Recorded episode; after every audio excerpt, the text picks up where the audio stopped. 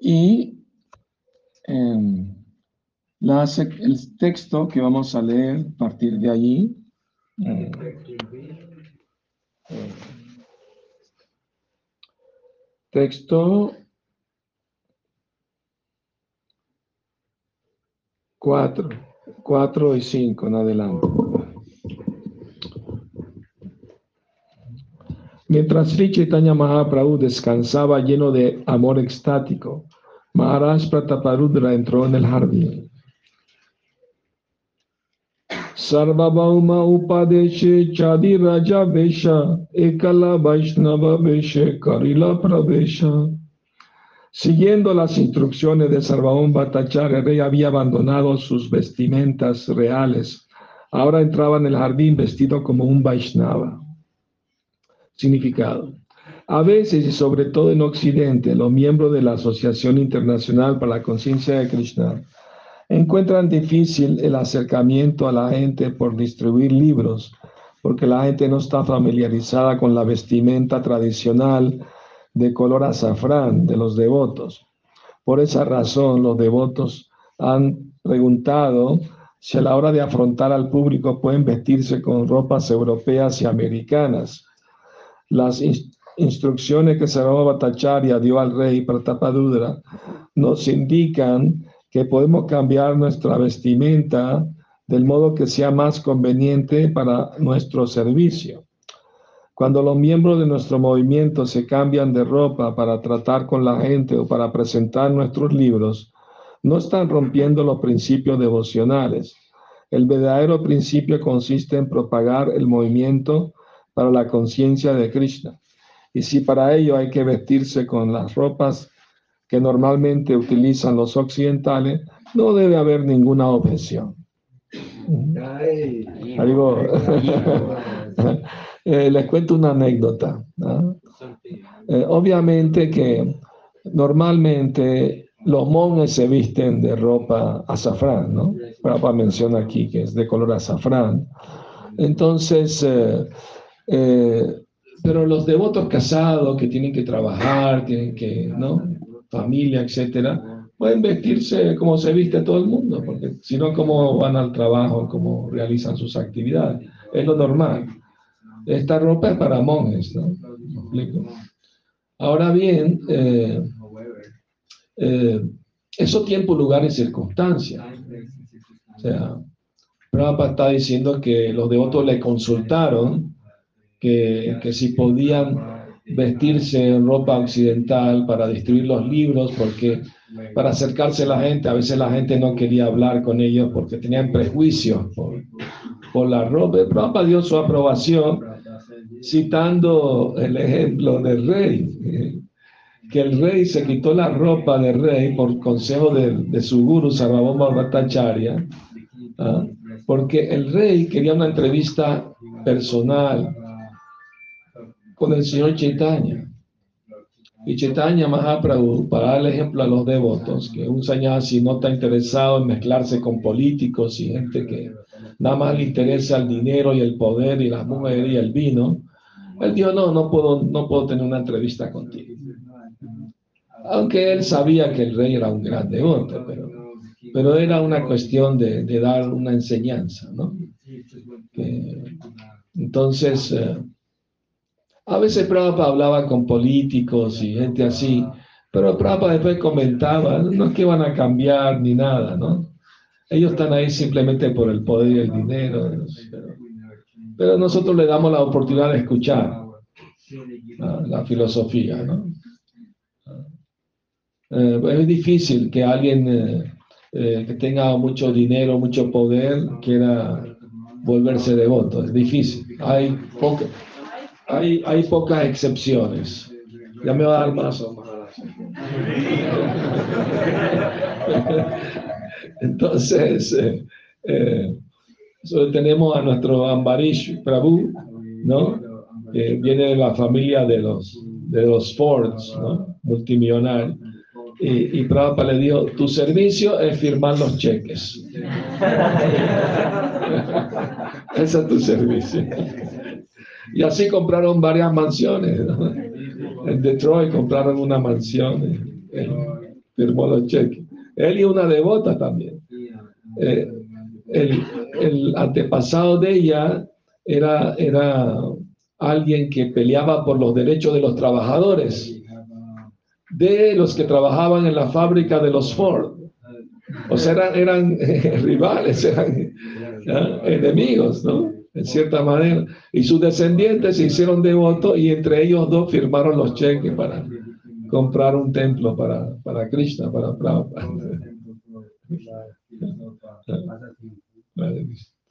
Entonces, bueno, eh,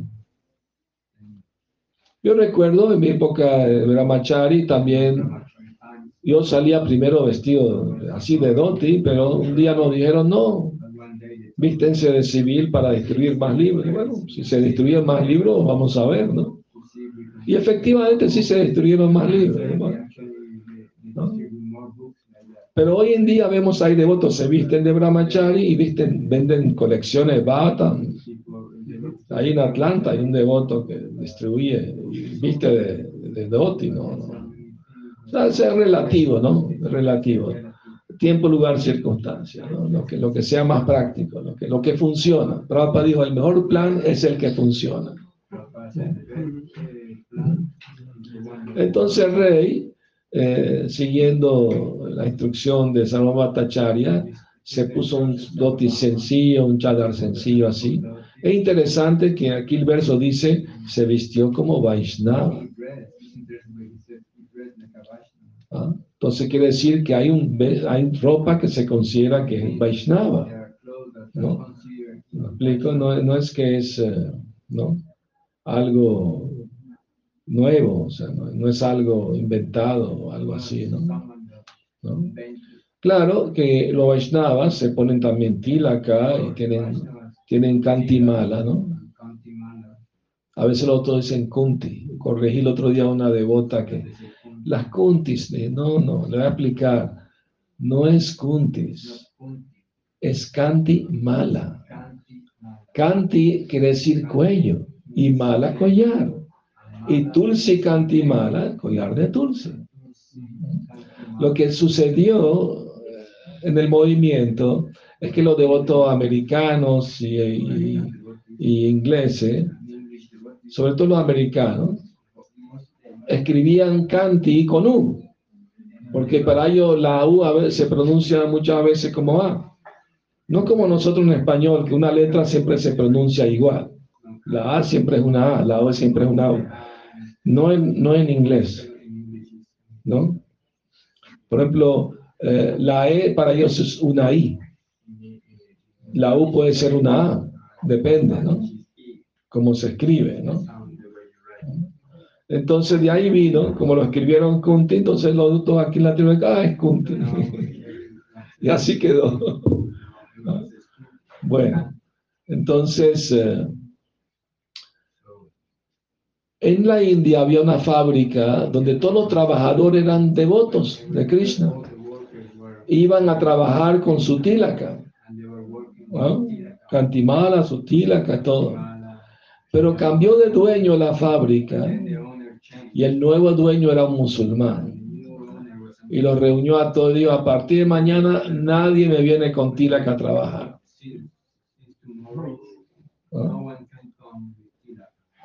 Y al día siguiente todos vinieron sin tilaka menos uno. Uno se atrevió a venir con tilaka.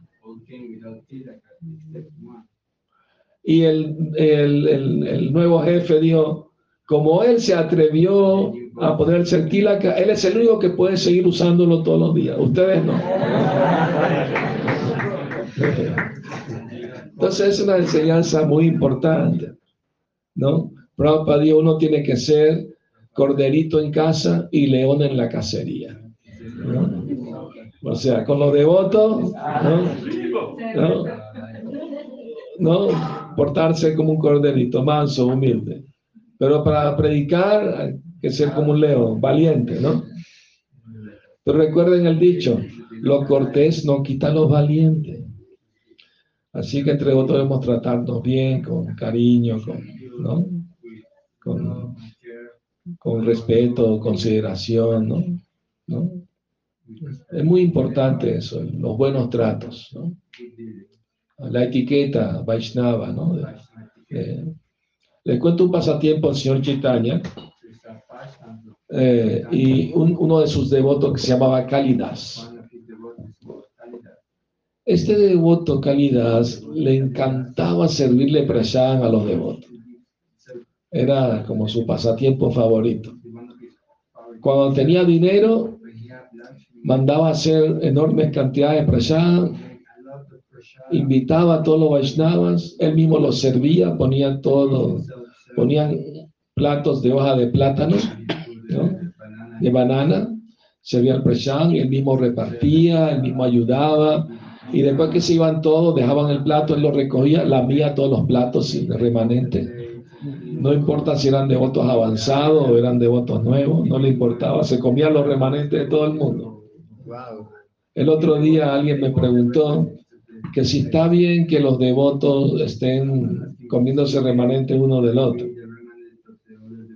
Alguien me preguntó eso el otro día, que aquí acostumbran algunos de... ¿No? me recordó, realmente uno de comer remanentes de las deidades y, y, de su maestro espiritual, ¿no? ¿Me explico? Por lo general, eso, es lo correcto. Uno no debe dejar remanente para otros, ¿no? Entonces es la, la etiqueta, ¿no? Pero una vez Prabhupada estaba con los devotos y había una fiesta de prasada y un devoto se quejó con Prabhupada. Prabhupada, este devoto me robó mi gulab jamun. Y Prabhupada se rió, dijo, está haciendo avance espiritual.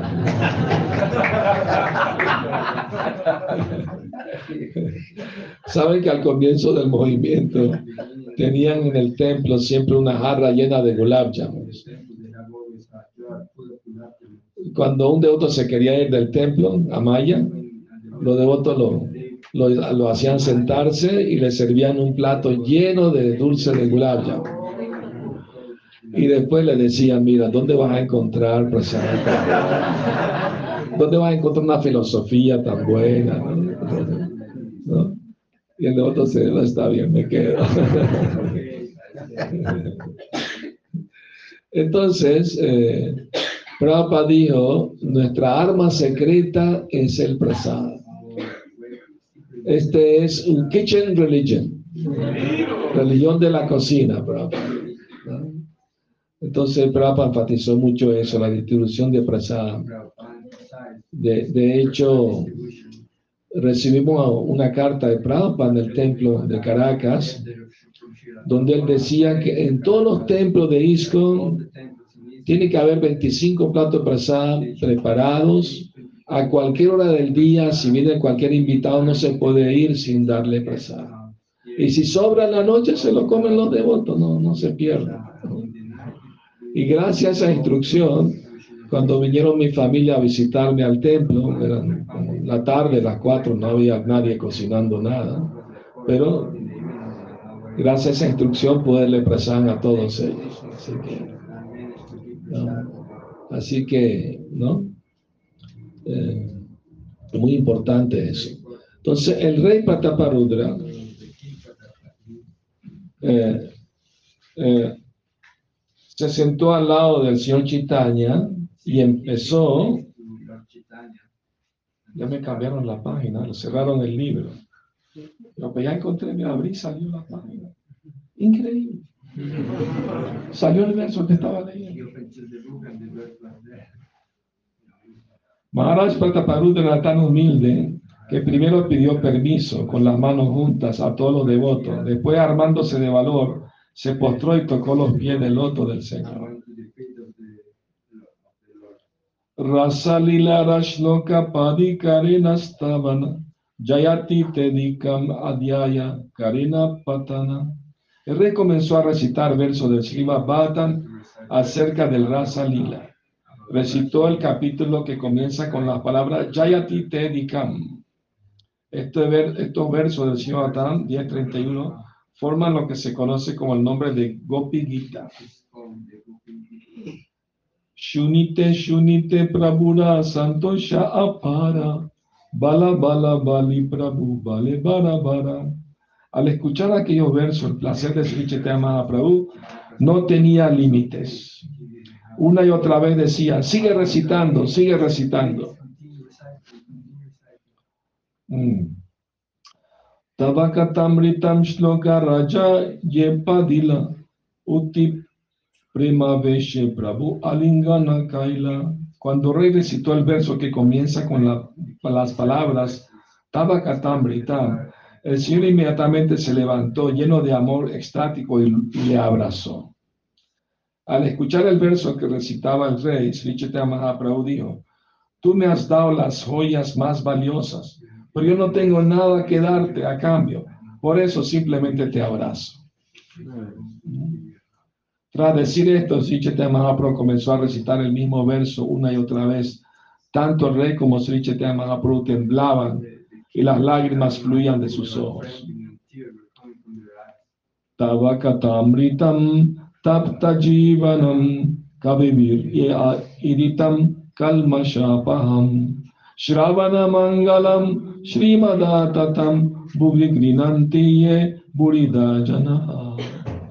Mi Señor, el néctar de tus palabras y los relatos de tus actividades son la vida misma de quienes están siempre sufriendo en el mundo material. Esas narraciones las transmiten personalidades excelsas y erradican todas las reacciones del pecado. Todo el que escucha esas narraciones alcanza toda buena fortuna.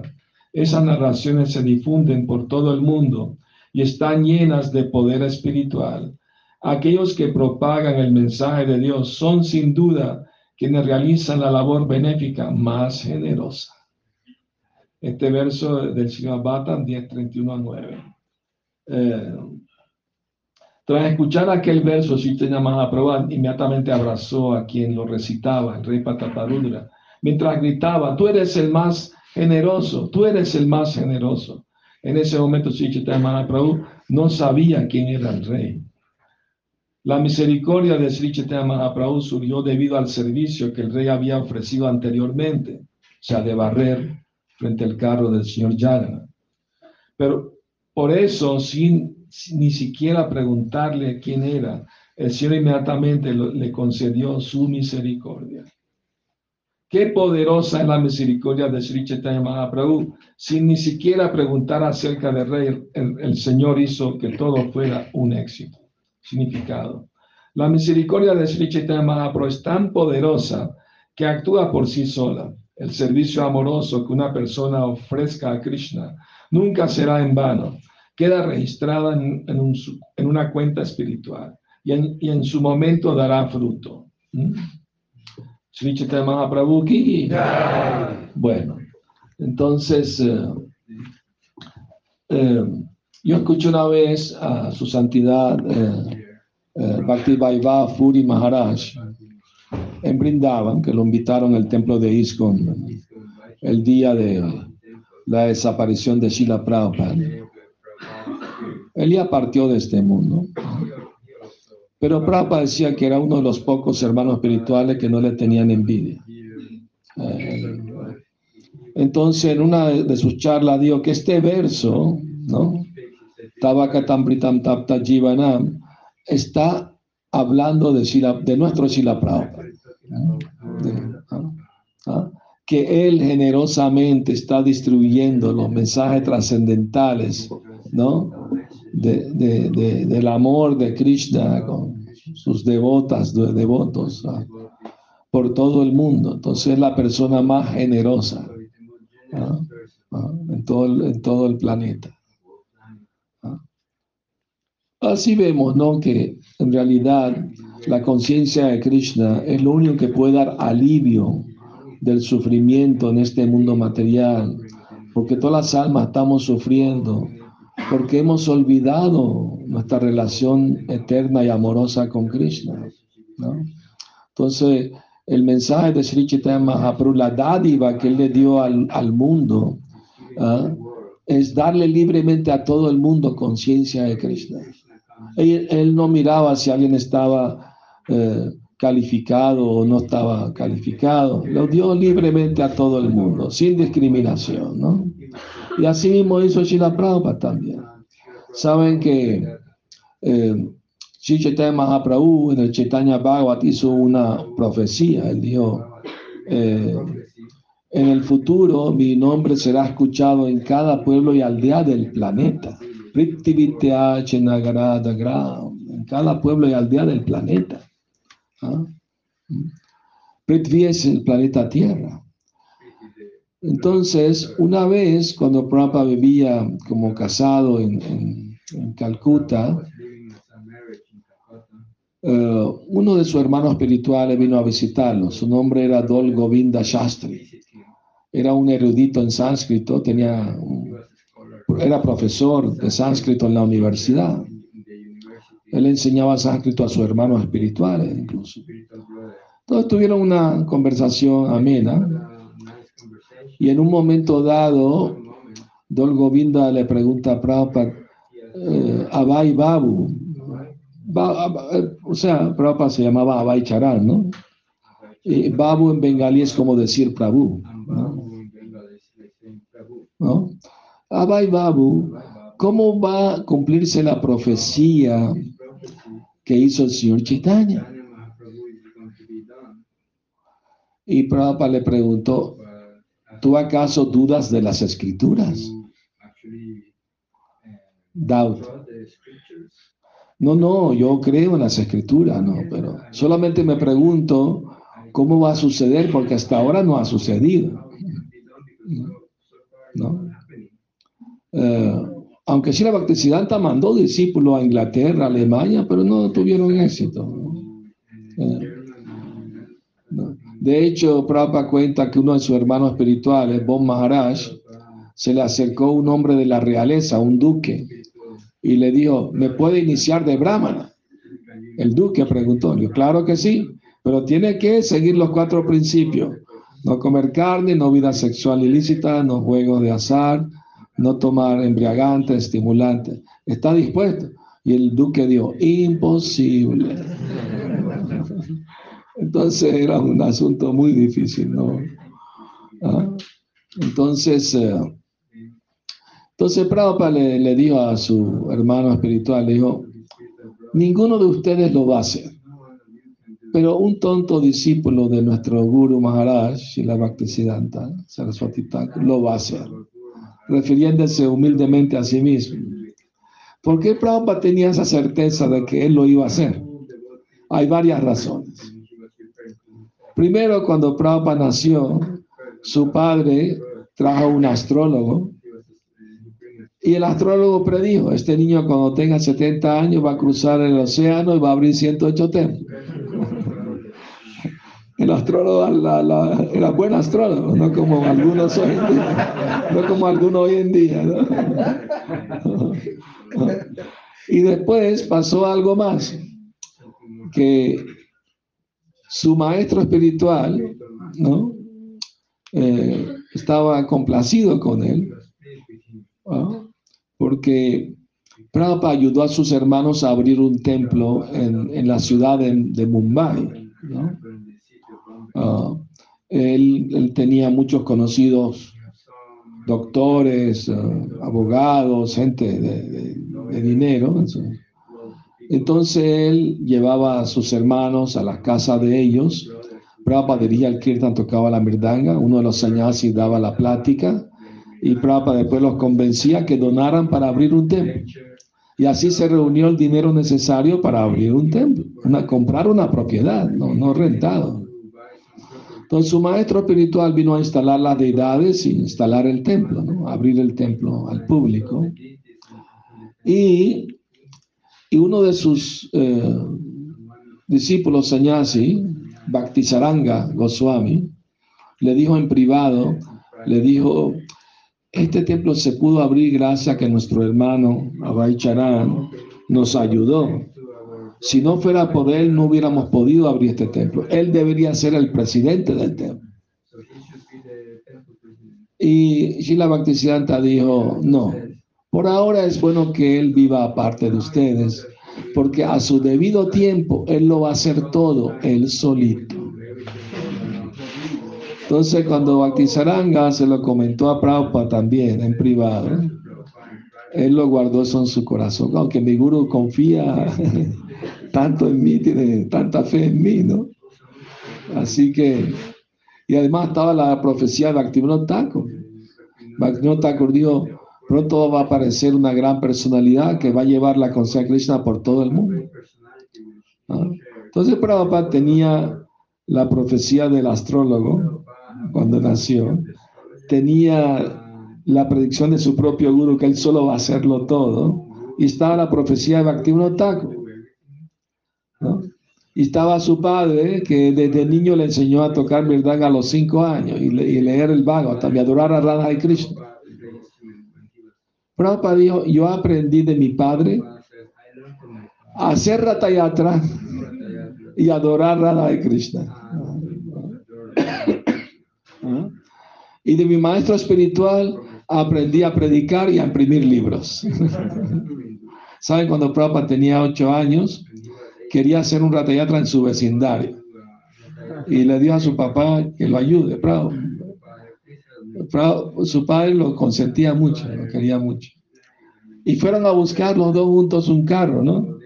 Pequeño, ¿no? Para, para festival para niños, ¿no? Como la mitad del que tenemos afuera, quizá, un poco menos. Un poco menos, quizá. Pero era muy caro. Pero encontraron uno de segunda mano que sí pudo comprar su padre y entre los dos lo, lo pintaron, lo, lo, adornaron y, y, en el vecindario hicieron, hizo el festival. Ocho días, porque en el Ratayatra en Jagannath Puri el carro va y a los ocho días regresa. Entonces son dos días de festival. ¿no? Ida y regreso. Este año estuve en varios ratayatras, estuve dos ratayatras en Trinidad y tres ratayatras en Guyana. Y en Guyana los devotos van un día y al día siguiente regresan al ratayatra con todos los devotos y el kirtan y tres horas bajo el sol inclemente, ¿no?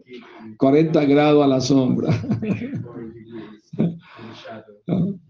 Pero muy entusiastas los devotos, bailando, cantando. Entonces, eh, eh, y mucha gente, ¿no? Ellos, todos esos países, Trinidad y Guyana, son descendientes de, gente de la India. Por todo, es como una pequeña India. Tú vas a esos países y, y hay templos de Shiva, de Ganesha, de Vishnu, de Durga, por todos lados, por todas partes.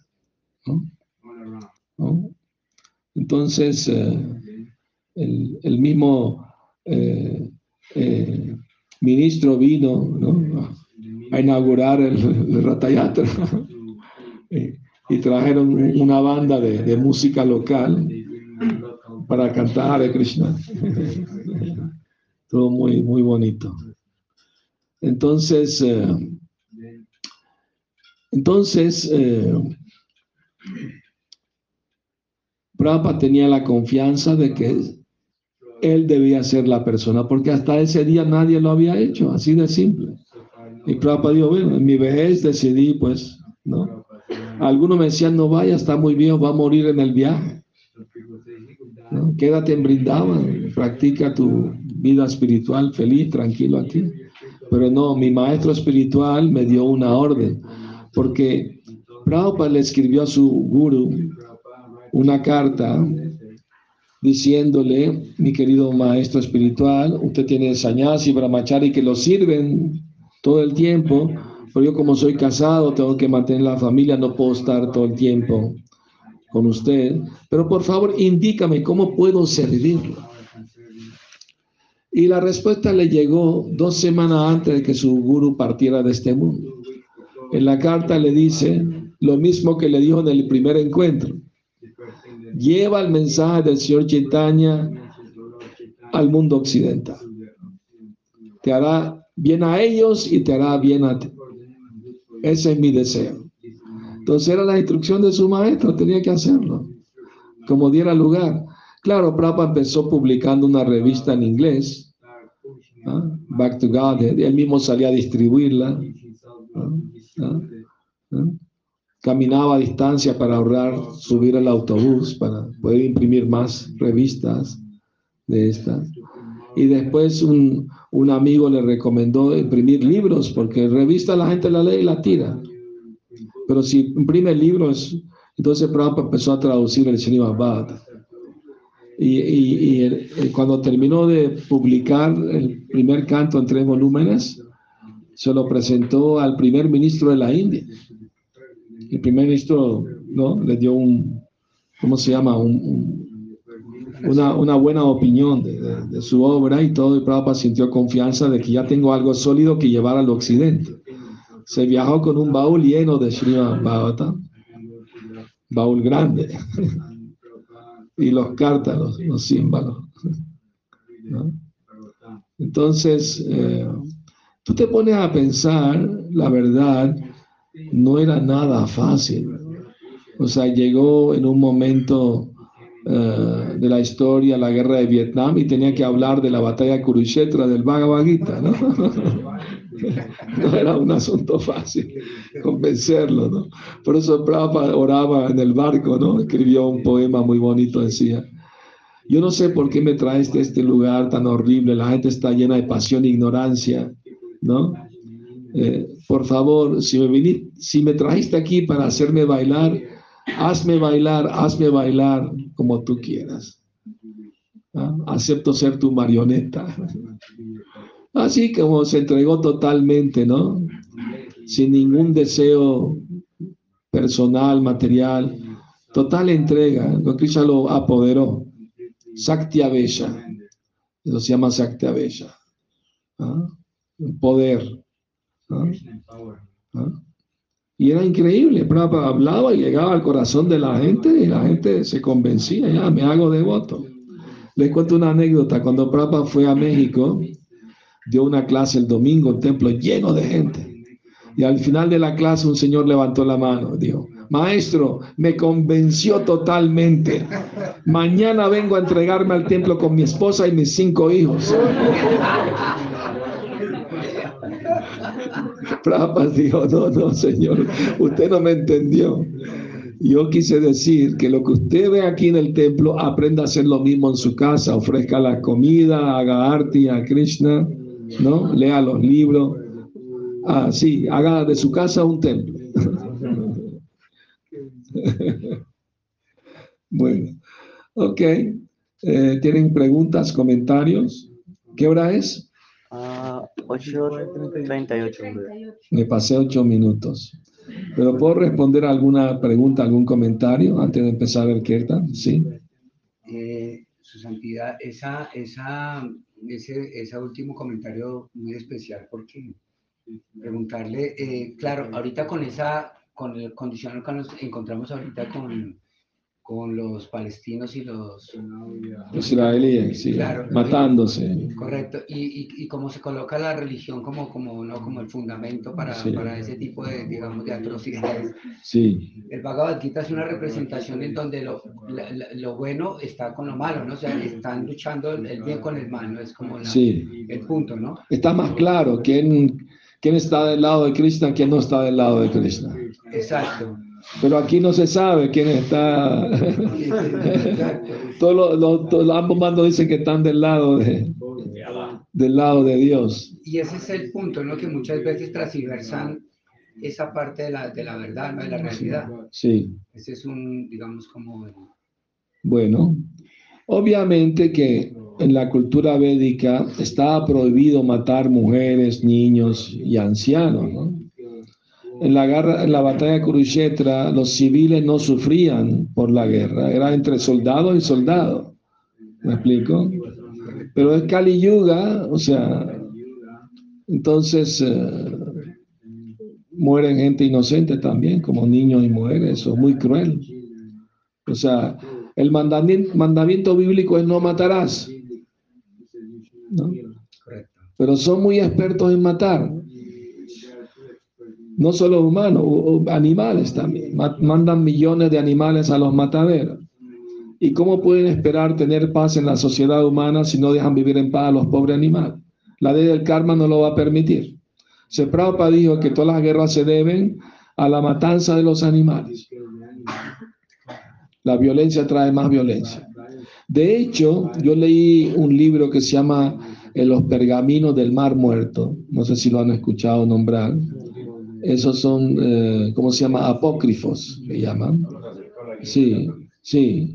Pero son auténticos. Lo, lo descubrieron escrito en el idioma arameo y tenían más de dos mil años de antigüedad, el idioma de Jesús. Y en uno de esos sermones que daba Jesucristo en el libro, él decía, Moisés le dio a, Dios le dio a Moisés los diez mandamientos. Y uno de ellos dice, no matarás. Pero viendo el corazón tan duro de los hebreos, Moisés, para evitar que se maten entre ellos, les permitió sacrificar animales. Pero al, hacer esto, el corazón se les puso más duro y se mataron entre ellos también. Entonces Jesús continúa diciendo, pero en, cuanto, pero en cuanto a mí se refiere, yo les digo que no mate ni humanos ni animales tampoco. El que come producto de sangre y violencia, su propio cuerpo será su propio sacrófago. Y el que come alimentos vivos tendrá más vida. Y el que mata a un animal tiene que pagar por ello. O sea, está hablando de la ley del karma también. ¿no? Entonces la sociedad humana como está matando masivamente en los mataderos millones de animales, siempre va a haber guerras. Ahorita mismo hay varias guerras simultáneas en, el, mundo, no solo en, Palestina, también, y, también en, ¿cómo se llama?, en Ucrania y otros países más. Varios países más hay guerras en todos lados, ¿no? Saben que en Ucrania sucedió algo interesante, ¿no? uh, un pocos años atrás, un devoto que estaba distribuyendo libros tocó la puerta de una señora y le mostró los libros. Ah, sí me interesa, quiero comprar los libros. Pasa a mi casa. El devoto pasó ella escogió varios libros, eh, toda la variedad que tenía, y fue a buscar el dinero. Y el devoto se quedó en la sala esperando y en la sala tenía un cuadro grande de Jesucristo. El devoto quedó admirando el cuadro. Cuando la señora regresó, le preguntó, ¿te gusta ese cuadro? Sí, nosotros aceptamos a Jesús como nuestro, nuestro maestro, nuestro guru, porque él sacrificó su vida por Dios. Ah, qué bueno que piensa así, porque le voy a confesar algo. Hace tres días tuve un sueño y en el sueño Jesús me habló y me dijo, te recomiendo que te hagas vegetariana. Y dentro de tres días, un joven va a tocar tu puerta a ofrecerte unos libros. Cómpralos todos, son muy buenos. Es bueno saber que Jesucristo está de nuestro lado. Aprueba los, libros de Prabhupada. Si la Prabhupada aquí. Muy bien.